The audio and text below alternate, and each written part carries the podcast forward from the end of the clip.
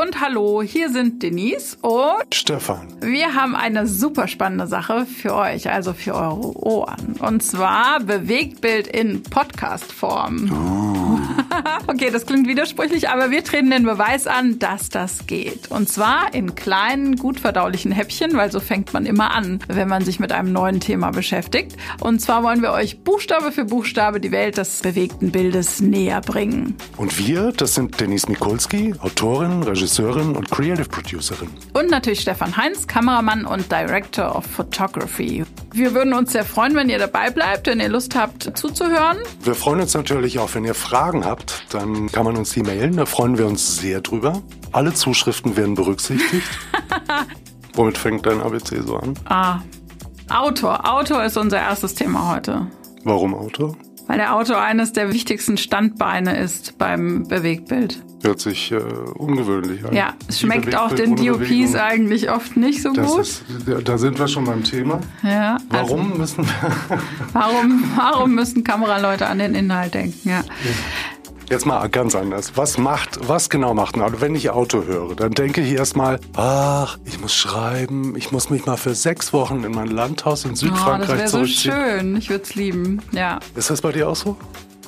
Ja. Okay.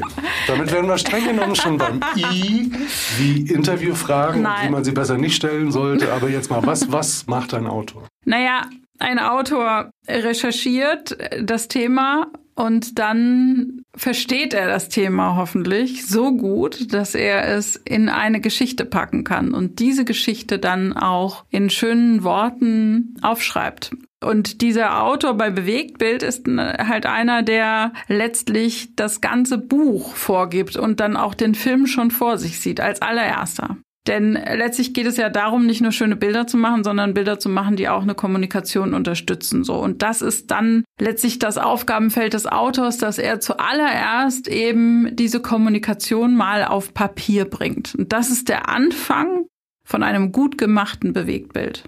Wir Autoren haben aber diverse Probleme und die liegen oft tatsächlich in unserem Surrounding oder in unserem Drumrum, in, in den Menschen, mit denen wir zu tun haben. Und das ist mir ganz wichtig zu sagen. Denn jeder, der schreibt, hat oft das Problem, dass ganz viele Leute denjenigen angucken und sagen, ja, und? Kann ich auch, ne?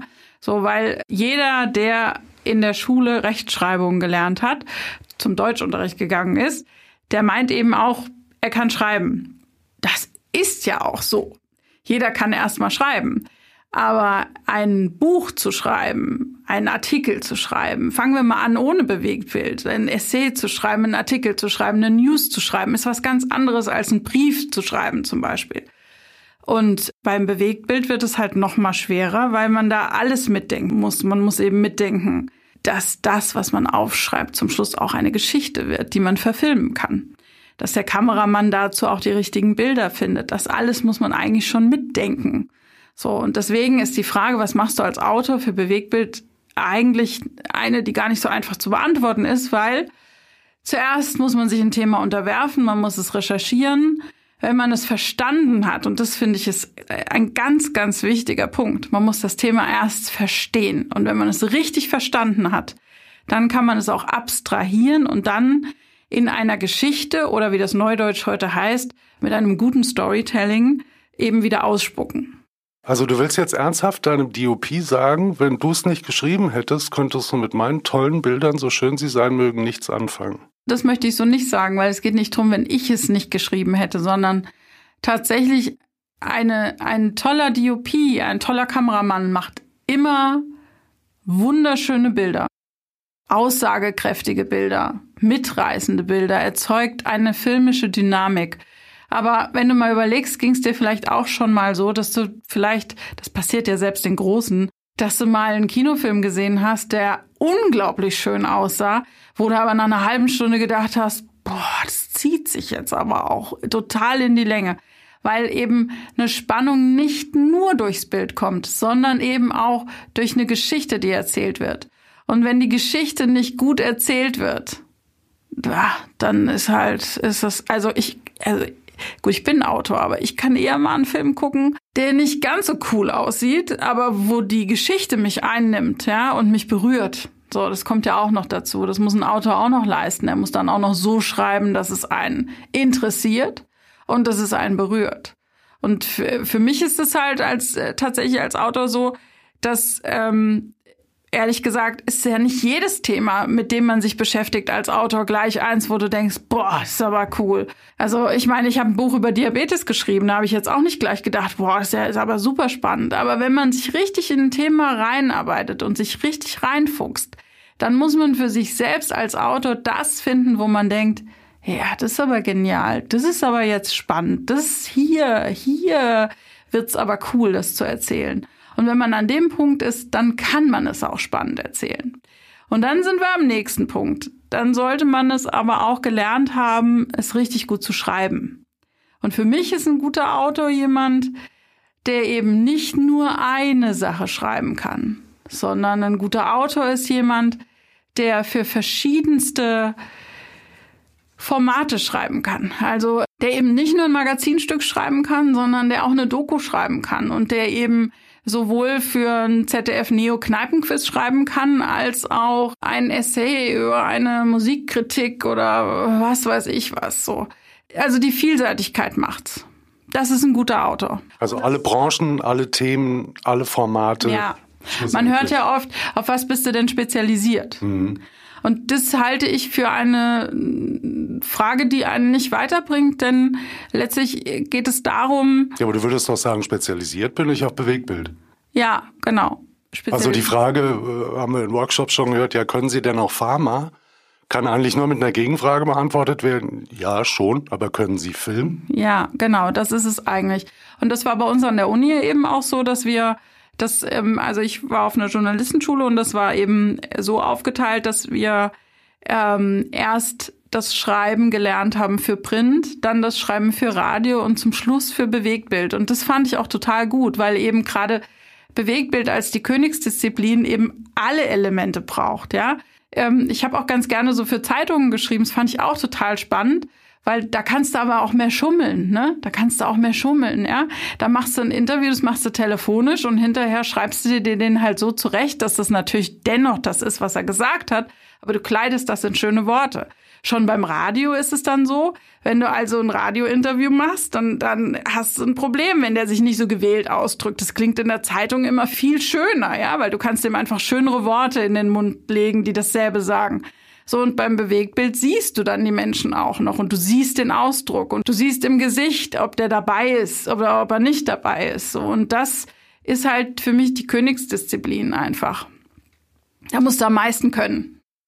Ich gebe es ungern zu als DOP, aber wenn Worte berühren können, mich hat es schon berührt. Ich muss es zugeben, auch aus, aus Kameramanns-Sicht ist es so, wenn ich mit, einer, mit einem Autoren oder einem Regisseur arbeite, der nicht vom Inhalt kommt, ist es für mich ganz, ganz schwer, das richtige Bild zu finden für die richtige Stelle der Story. Mhm. Egal wie gut meine Schule ist. Mein Handwerk ist so, dass ich 2000 Möglichkeiten in jeder Situation habe, ein Bild zu machen. Aber es gibt nur ein richtiges Bild für diese Stelle im Film, die das sagt, was an dieser Stelle gesagt werden muss. Ich habe es allerdings auch schon erlebt mit einem Creative Producer, der tatsächlich mit mir auf dem Dolly saß und mir den Text ins Ohr gesprochen hat und du so auf eine total organische Art und Weise deinen Schwenkrhythmus, deinen Fahrrhythmus, die Kamerabewegung exakt auf diesen Moment bringst.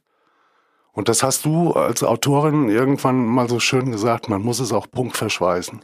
Ja, das ist natürlich, da kommen wir dann jetzt an einen anderen Punkt, nämlich das Schreiben an sich. Das Schreiben an sich ist halt für Bewegtbild tatsächlich so, das ist nichts, was man lernen kann in einem Eintagesworkshop. Das kann man gleich mal dazu sagen. Das ist eben äh, viel Training, aber die, die grundlegenden Dinge, wie schreibe ich für Bewegtbild, sind sicher, dass man sehr aktiv schreibt, eine aktive Sprache wählt, kurze Sätze, keine Bandwurmsätze und dass man nicht immer das sagt, was man dann auch im Bild sieht, Ganz im Gegenteil. Na eben, das ist ja wie so eine Art Bildbeschreibung, ne? Das ja. ist langweilt. Also nie deskriptiv, nie beschreibend. Genau. Aber immer mal wieder Punkt verschweißen. Das heißt, ich kann nicht über Elefanten reden, wenn ich die ganze Zeit Zebras sehe. So, ja, dann ist das etwas, was den Zuschauer irritiert. Das heißt, ich kann natürlich über Wildtiere sprechen, im Allgemeinen und dann spreche ich über das Zebra, das ich da gerade sehe. So und, und so brauche ich immer wieder eine Punktverschweißung. Das ist relativ wichtig. So und dann eben auch mal eine Pause machen, nicht zutexten, nicht irgendwie einen drei Minuten Beitrag irgendwie fünf Minuten Text rein reinquetschen. Das geht dann eben nicht. Das kann dann der Film nicht leisten. Und da sind wir aber wieder bei den Überlegungen und bei der Recherche zuerst, nämlich zuerst muss ich mir einen Überblick über das gesamte Thema verschaffen. Und dann muss ich den Kern finden, den ich jetzt oder den der Kunde, das ist die Frage immer, für wen schreibe ich da gerade? Ja, also dann muss ich den Kern finden, der kommuniziert werden soll und muss. Und dann schreibe ich auch nur über diesen Kern und lasse eben das andere dann auch weg. Das ist dann ein anderer Film. Und das heißt, weniger ist immer mehr bei diesen Sachen. Ja. Oder aber die Folge könnte sein, dass was mir als DRP dann oft begegnet, machen wir hier äh, einen verfilmten Broschürentext. Ja, das ist auch schwierig, genau. Deswegen, Bewegtbild ist da eine ganz eigene, ist eine ganz eigene Sache und man kann eben nicht für, einen für einen Film so schreiben, wie man für eine Broschüre schreiben würde. Man kann für einen Film nicht so schreiben, wie man für eine Radioreportage schreiben würde. Film hat ganz eigene Regeln. So. Und ähm, ich, ich erlebe das auch ganz oft in den Workshops, die wir machen, dass äh, dann gerade äh, die Kolleginnen, die sich und Kollegen, die sich unglaublich um Social Media kümmern, dass die dann eben, wenn wir solche Sachen erzählen und so ein bisschen komisch anschielen, weil wenn du sagst, du sitzt auf dem Dolly und da hat dir das jemand den Text zu vorgelesen und so, dann denken die immer gleich an großes Kino. Das ist aber eben nicht so, ja. Also ich meine, äh, Film, Bewegtbild hat immer die gleichen Regeln. Und deswegen hat auch der Autor in diesem Spiel immer die gleichen Regeln. Ob das jetzt für eine 90-Minuten-Produktion ist, wo du zum Schluss vielleicht einen Oscar für kriegen kannst, ja, oder ob das für ein 3-Minuten-Magazinstück ist, das vielleicht unter ferner liefen, weil es kaum jemand mitkriegt, äh, irgendwo im Fernsehen läuft und trotzdem ein kleines Juwel werden kann. Oder ob das ein 60 Sekünder ist, der vielleicht in Social Media läuft, aber was weiß ich, wie oft geklickt wird es hat immer die gleichen Regeln und man muss auch immer mit der gleichen ja, mit der gleichen Einstellung daran gehen. Es geht nicht drum, dass das jetzt ein kurzes Ding ist, das mal eben schnell hingerotzt werden kann. Man muss ja, schon. Das ist ja wurscht, selbst wenn ich mit dem Smartphone aufnehme, wäre es schön, wenn der inhaltliche Duktus schon so klar ist und der Sprechtext in dem Fall so klar ist, dass man sich in der Kamerabewegung daran orientieren kann. Ganz genau. Was auch immer die Kamera sein mag. Und es sind, ich meine, letztlich folgt der Zuschauer auch immer den gleichen Regeln. Es ist immer irgendwie äh, verstörend, abschreckend, wenn ich da einen Text höre, der überhaupt nicht zum Bild passt. Oder wenn ich zugequatscht werde mit Text irgendwie und ich kann überhaupt nicht mehr folgen, weil es einfach viel zu viel ist. Oder wenn mir ein Text, der, das passiert auch vielen, die anfangen zu schreiben, dass sie gerne zeigen möchten, wie klug sie sind und wie viel sie über das Thema wissen, ja. Und das ist aber eigentlich die oberste Regel. Nicht wir als Autoren sind wichtig. Das Thema ist wichtig. Das heißt, ich setze voraus bei jedem Autor und auch bei jedem, der das bei uns lernt zu schreiben, ich setze voraus, dass man sich das Thema in Gänze aneignet. Aber dann muss man eben eine Entscheidung treffen, was wird jetzt davon kommuniziert und das auch eindampfen, ja, und nicht sich selbst immer wieder in den Vordergrund dadurch heben, dass ich irgendwie zeige, wie gut ich das alles weiß. Davon gehen wir mal aus, dass ein Autor, der sich mit einem Thema beschäftigt, das auch weiß. So. Also vom Kern nach außen arbeiten, genau. nicht umgekehrt, von den Randerscheinungen versuchen zum Kern zu kommen. Genau, ich sehe es auch bei Interviews. Wir Autoren, wir führen ja auch viele Interviews, ja, es gibt nichts abschreckenderes und auch eigentlich ich sag's jetzt mal so, auch Dümmeres, als ein Autor, der in einem Interview immer zeigen muss, dass er es besser drauf hat als der Experte. Weil warum bin ich denn bei einem Experten? Warum bin ich denn da? Weil ich doch gespannt bin auf dessen Antwort. Und natürlich habe ich mir vorher schon Gedanken gemacht, was der in etwa antworten könnte, weil ich natürlich vorher schon telefoniert habe und weil ich mich, weil ich recherchiert habe und mich erkundigt habe. Aber es gibt nichts Schlimmeres, als wenn man da sitzt und man sitzt wirklich vor dem Experten und man selber hat das eben nur in Anführungszeichen recherchiert und man will jetzt dem Experten ständig zeigen, dass man das alles aber viel, viel, viel besser weiß.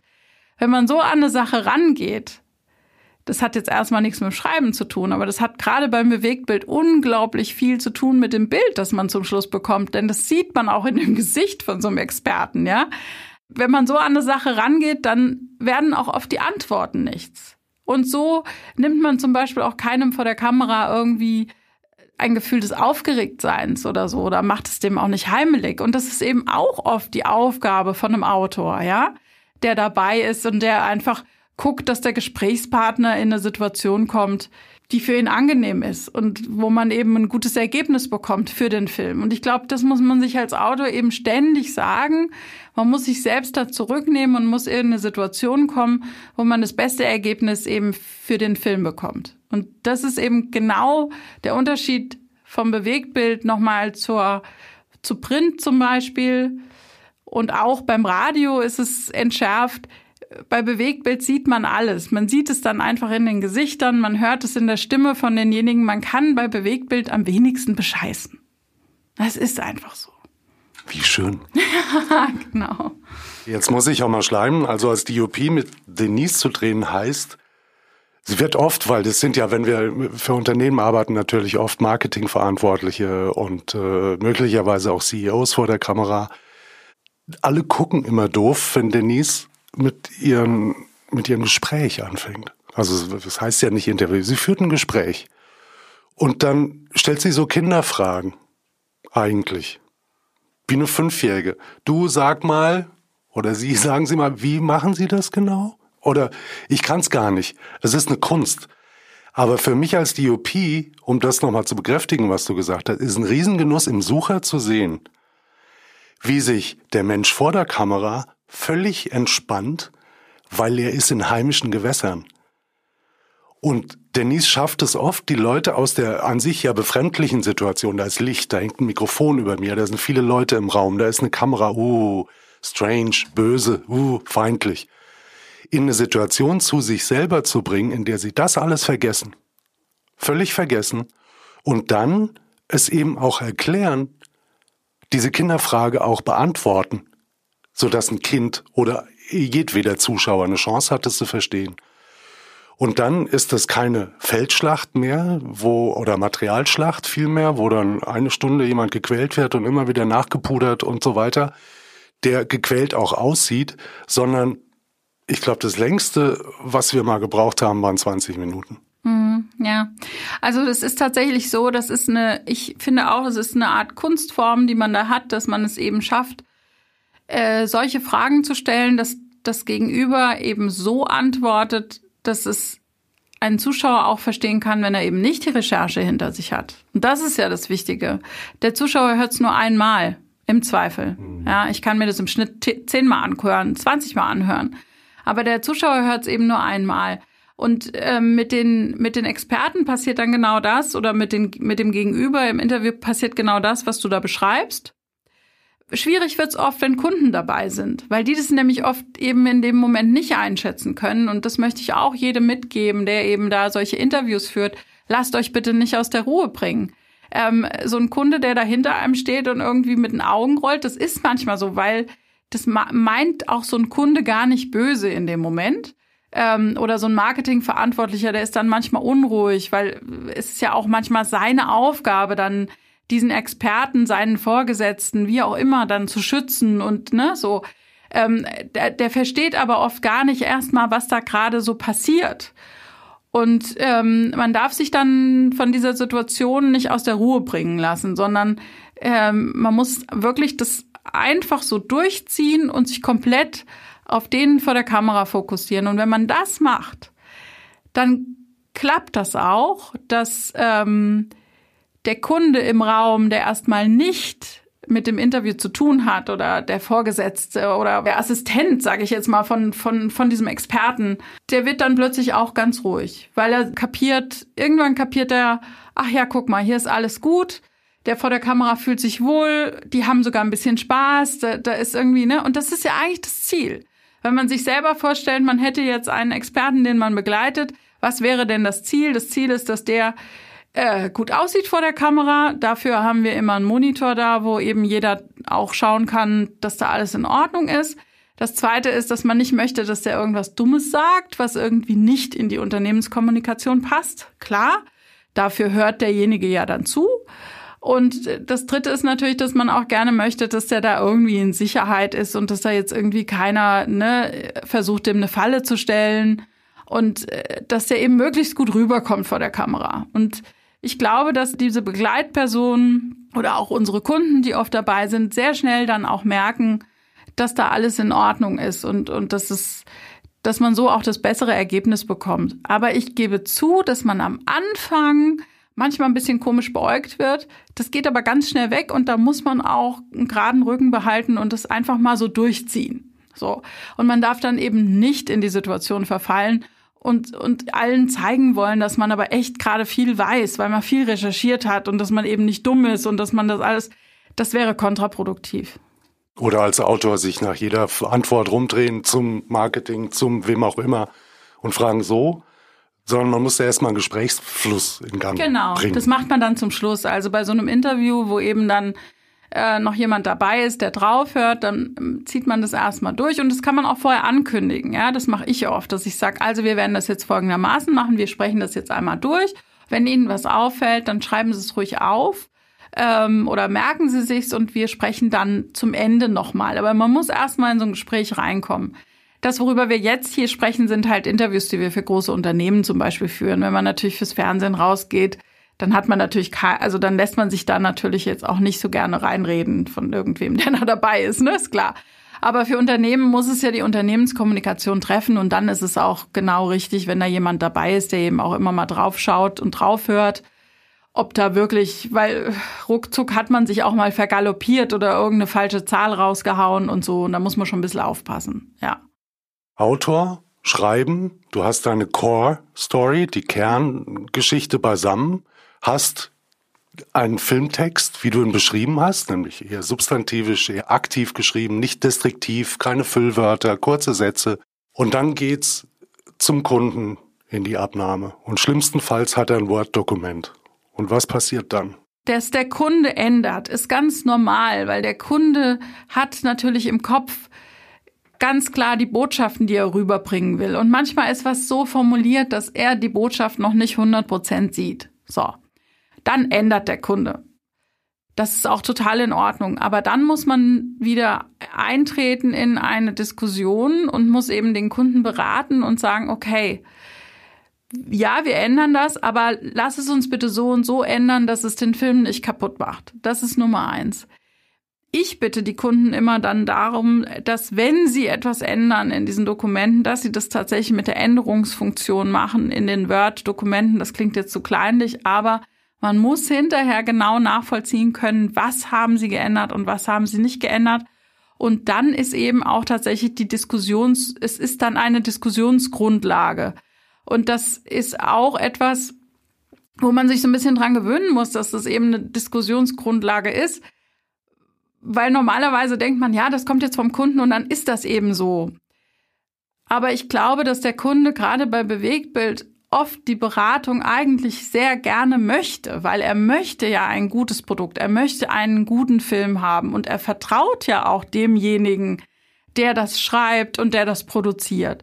Also ist es ganz, ganz wichtig, dass man den Kunden natürlich ernst nimmt an dieser Stelle, aber auch diplomatisch aber bestimmt darauf hinweist, dass natürlich bestimmte Änderungen einfach einen Duktus kaputt machen oder einen Film kaputt machen, weil beim Film da dauert's, das sind eben ganz kleine Sachen, die manchmal eine zerstörerische Kraft haben, sage ich mal so. Und eigentlich mit den meisten Kunden habe ich das eigentlich immer gut geschafft, dass man dann auch ähm, zum Schluss eine Version, eine Textversion hat, wo alle mit, also wo alle irgendwie happy sind. Ja, der Kunde, weil er ganz klar kommuniziert hat, bekommen hat, äh, was er wollte, seine Kernbotschaften sind drin, aber auch letztlich alle Filmemacher, die dann hinterher sagen, ja, das ist jetzt aber auch echt noch ein schöner Text, das klappt. Natürlich gibt's auch immer mal ein Projekt zwischendurch, da da muss man irgendwann dann sagen, okay, gut, also dann ist es jetzt eben so, aber dann ist es auch kein guter Film mehr. Wird nichts für die Rolle. Wird nichts für die Rolle, genau. Schön, ja. jetzt hast du viel drüber gesprochen, was geändert wird im Inhaltlichen. Mhm. Hast du einen Tipp für die Praxis, wenn wir davon sprechen, wer darf ändern? Der normale Ablauf ist ja so, dass es letztlich, bevor wir überhaupt anfangen zu drehen, muss das Buch final sein. So. Und das heißt, äh, also bevor die ganzen Drehvorbereitungen überhaupt anfangen, haben wir ein finales Buch. Das heißt, die Zeit, wo quasi Änderungen vom Kunden kommen und die Diskussion eröffnet ist, so über einzelne Worte und Sätze und Blöcke, die von hinten nach vorne geschoben werden und so weiter, die dürft ihr eigentlich im Produktionsprozess gar nicht mitbekommen. Dann läuft er gut. So, und dann tatsächlich aber, um jetzt ganz ehrlich zu sein, macht man es in der Praxis ganz oft dann doch so, man schickt das rüber als Word-Dokument, die Kunden ändern auch im Word-Dokument und ähm, mit der Änderungsfunktion dann telefoniert man wieder darüber, spricht jeden Satz durch, wo man noch nicht so happy ist, dann nähert man sich da an, dann gibt's eine neue Version und noch eine neue Version und dann guckt der Jurist vielleicht noch mal drauf oder der Marketingleiter und dann diskutiert man noch mal und dann irgendwann hat man einen finalen Text. Ich will einen Punkt hätte ich gerne noch mal verstärkt, weil du gesagt hast vorhin und das äh, man muss es vom fertigen Ergebnis denken. Ja. Der Film muss fertig geschrieben sein. Na, ich bin natürlich in der, einer, sagen wir mal so. Bei uns hier bei der M3 und äh, mit mir, ich bin natürlich, wir sind hier in einer absolut perfekten, genialen Situation, dass wir natürlich hier von, also hier schreibt nicht einfach ein Autor irgendwas, was man dann hinterher nicht verfilmen kann. So, weil wir A, sehr viel Produktionserfahrung haben. Also man weiß natürlich, was man für welches Budget auch hinbekommt. Das ist auch ganz arg wichtig, dass man eben die Sachen so schreibt, dass sie eben auch überhaupt visualisierbar sind, ja, also budgetär visualisierbar. Also sagen wir mal so, man kann einen Satz so und so schreiben und wenn man ihn aber eher so formuliert, dann kann man auch ein schönes Bild dazu machen. Und da sind wir hier in einer super Situation, äh, einfach dadurch, dass du hier in der Firma bist. Und äh, das haben wir eben von Anfang an ja gemacht, Stefan, dass wir ganz eng da immer zusammengearbeitet haben und irgendwie geguckt haben. Also wenn ich hier einen Text schreibe, dann gehen wir ja schon, bevor der Kunde den bekommt, gehen wir gemeinsam über den Text und denken über Bilder nach. So, das heißt, ich habe schon Bilder im Kopf, während ich schreibe, und dann denken wir nochmal gemeinsam nach. Und ganz oft kommt ja dann auch von dir, Boah, das ist jetzt aber schwierig. Also wenn wir das machen, dann ist das für dieses Budget eigentlich echt schwierig. Aber lass es uns doch mal so andenken und dann ändere ich halt den Text nochmal oder so, ne? Das ist, ähm, aber das ist natürlich was, was Autoren, die alleine im Zimmer sitzen, natürlich haben die nicht so sehr dieses äh, die, diesen Schatz sozusagen, den ich da jetzt habe. Und ähm, das ist natürlich bei uns sicher auch ein Garant dafür, dass du eben von Anfang an, wenn du ein Buch bekommst oder wenn der Kunde ein Buch bekommt, dass das eben alles auch gleich, ja, wie sagt man so schön, äh, Hand und Fuß hat. Und, ähm, und man das eben auch gleich verfilmen kann, auch für dieses Budget. Hast du einen Tipp für Autoren? Das ist halt was, wo ich jedem auch rate, drauf zu achten. Aber da kann, ich gar keinen Tipp geben. Da, da muss man eigentlich sich echt einen Kollegen suchen, den man bewundert äh, fürs, fürs Bildermachen und den man respektiert und von dem man wirklich weiß, dass der es drauf hat. Ja, und dass der auch kreativ ist und eigentlich mit, mit so einem äh, Kameramann dann eben auch von Anfang an äh, solche Bücher besprechen und es wie Bälle hin und her werfen. Ich finde, bin zum Beispiel auch dagegen, dass jetzt Produktionen, Autoren immer vorschreiben, mit welchem Kameramann sie das dann drehen sollen, ja. Weil ich eben wirklich denke, dass die Arbeit mit dem Kameramann eigentlich schon tatsächlich in der Buchphase beginnen sollte. Das ist vielerorts nicht so. Aber das, das wäre, das wäre ein echter Tipp jetzt von mir. Ja, weil man dann eben tatsächlich, da kann man schon viel rausholen. Ja, und dann wird's auch, weil, ich sag mal so, selbst wenn man einen tollen Text hat, aber wenn man die Bilder falsch denkt, wird's auch schnell Bauerntheater beim Bewegtbild. Und das ist irgendwie sehr schade. Das hat sie jetzt so schön gesagt. Das geht so runter wie Öl. War er ganz still. Und andächtig. danke für den tollen Einblick in ja, das, was ein Autor dir. macht. Mhm. Und äh, Hoffentlich das hat man es verstanden. Das ich, weiß ich, ich jetzt muss halt mir nicht. das nachher in Ruhe nochmal äh, anhören. genau darüber hatte ich ja gesprochen. War es eigentlich so erklären soll, dass man es gleich versteht. Aber hey, na gut.